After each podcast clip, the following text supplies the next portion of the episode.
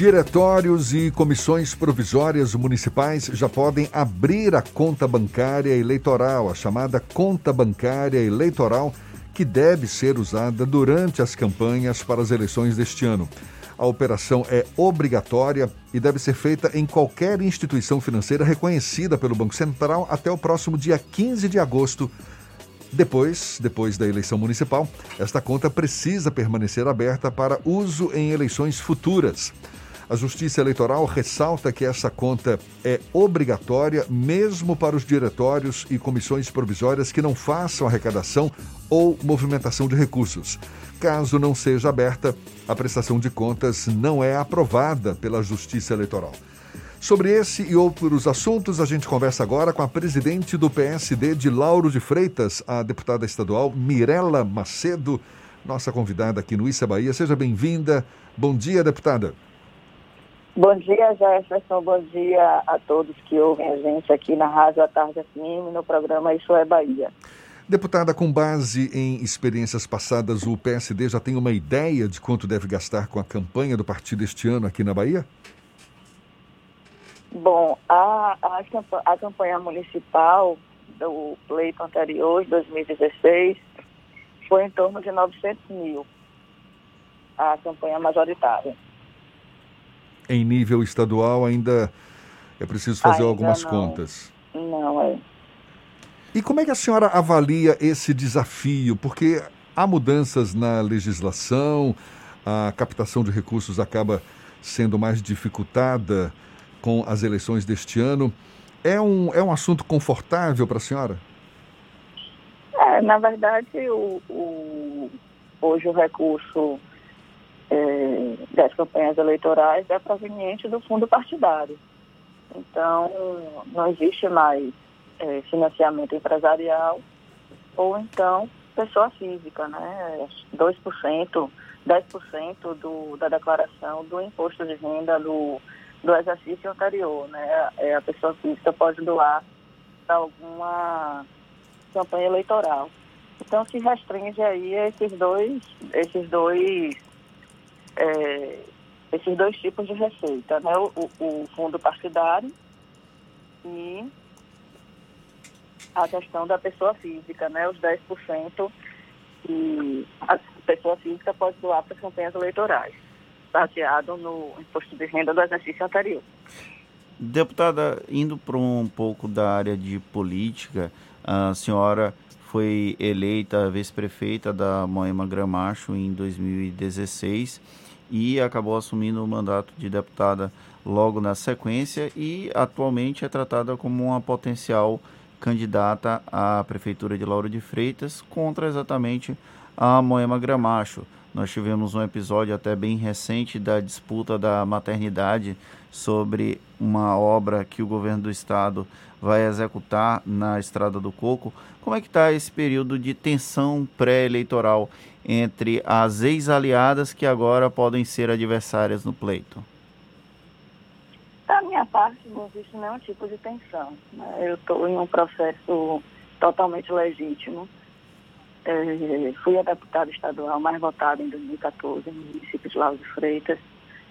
Em 2018, é, a votação aumentou e fui a deputada estadual mais votada também. Eu tenho uma história no município de Lauro de Freitas, fui vereadora em 2013 e construí uma história muito bonita com o povo de Lauro de Freitas, né? através de muito trabalho e muita confiança. Então, em 2018, por exemplo, a atual gestora não declinou nenhum tipo de apoio à minha candidatura. Foram sete candidatos a deputado estadual, permitido né, pela gestão. E mesmo assim eu fui a deputada estadual mais votada do município.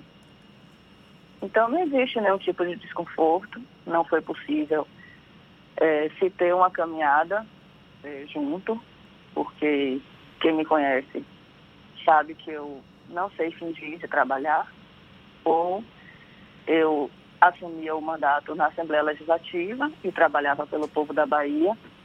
E isso aí está incluído também o município de Lauro de Freitas, que eu sou a deputada que, na história, que mais trabalhou pelo município, que mais trabalha pelo município de Lauro de Freitas.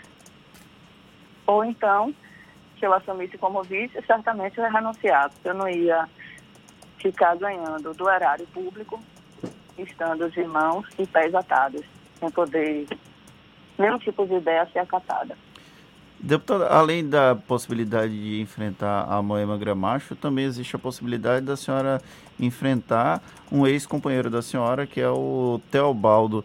Isso gera um pouco de apreensão nessa disputa ou a relação é, política ela mantém-se equilibrada? Em relação ao outro lado, eu não sei, mas para mim não gera nenhum tipo de desconforto. É legítimo também, qualquer pessoa que quer se candidatar, que tem o título no município, é, pode se candidatar, né? Qualquer cargo eletivo, seja vereador, seja prefeito, enfim. Então, já que ele entende né, que é importante a candidatura dele, é legítimo, isso faz parte da democracia, isso é bom. É, quantos mais, quanto mais nomes existirem na disputa, melhor, mais oportunidade o povo tem de analisar e de escolher. Falando um pouco então, sobre a pré-candidatura da senhora, é, como é que está a construção das alianças? A senhora tem conversado com outros partidos para tentar angariar apoios e construir uma chapa majoritária que tenha uma musculatura política forte no município? Nossa chapa majoritária já está definida. Eu sou pré-candidata a prefeita e junto comigo está Fausto Franco, que é um vereador de quatro mandatos. Tive a oportunidade de ser colega de Fausto quando fui vereadora. E é um homem honesto, um homem íntegro, um homem de palavra, um homem que tem um espírito público e princípios muito parecidos com o meu. Lutamos muito juntos na época que eu fui vereadora por uma cidade mais digna, por uma cidade é, que possa ter um desenvolvimento. E estar com o Fausto agora do meu lado é uma felicidade muito grande. Às vezes na política a gente nem sempre está com as pessoas que realmente a gente quer estar. E Fausto é uma pessoa que eu tenho uma extrema felicidade de estar nessa caminhada junto comigo, porque nossa relação ultrapassou a questão política, né, por conta da nossa visão de, de, de mundo, de política, nós ultrapassamos as relações políticas e fomos para o campo pessoal mesmo. Hoje nossas famílias são amigas e mesmo eu indo para a Assembleia Legislativa, nós continu continuamos a cultivar essa amizade. Então hoje nossa chapa é uma chapa que legítima. Fausto é filho de Lauro de Freitas, tem uma história muito bonita no nosso município. E quando a gente anda, a gente só tem o acolhimento e o carinho do povo de Lauro de Freitas. Historicamente, o município de Lauro de Freitas tem um embate clássico entre o grupo ligado à, à atual prefeita Moema Gramacho e o grupo do vice-governador João Leão, que inclusive foi gestor também do município. Como é que fica as conversas da senhora com o PP, o Progressistas? Existe a possibilidade desse partido conversar e dialogar com a sua candidatura ou já há uma definição do partido por apoiar outra? Bom, o PP é um partido que eu tenho um carinho muito grande pelas pessoas, né? pelo nosso vice-governador, João Leão, André Miranda, que é o atual presidente. Tem uma relação muito boa, uma relação de amizade, uma, uma, uma parceria leve. Kaká também é um, um, um cara que eu gosto muito, né? E existe uma relação de muito respeito. O apoio do PP tem é, sido declinado para a atual gestora, mas a gente sabe que esses apoios, a definição só vai acontecer lá para a convenção né, partidária. Então, a gente tem, se o PP vier, vai, a gente está aqui de braços abertos.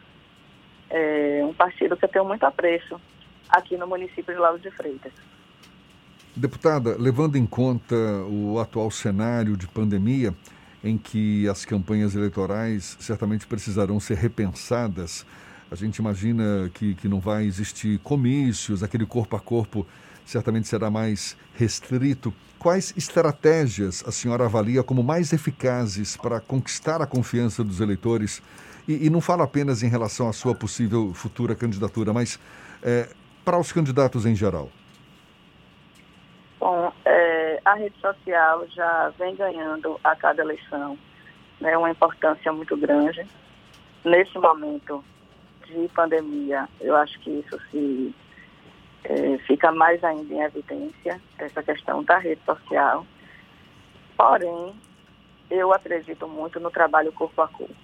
Eu gosto de visitar as pessoas, olhar as pessoas nos olhos, né, e a gente vai ter que se desdobrar para poder fazer isso com mais frequência, porque estamos restritos né, a, a encontros com poucas pessoas, né, por conta do momento que estamos vivendo.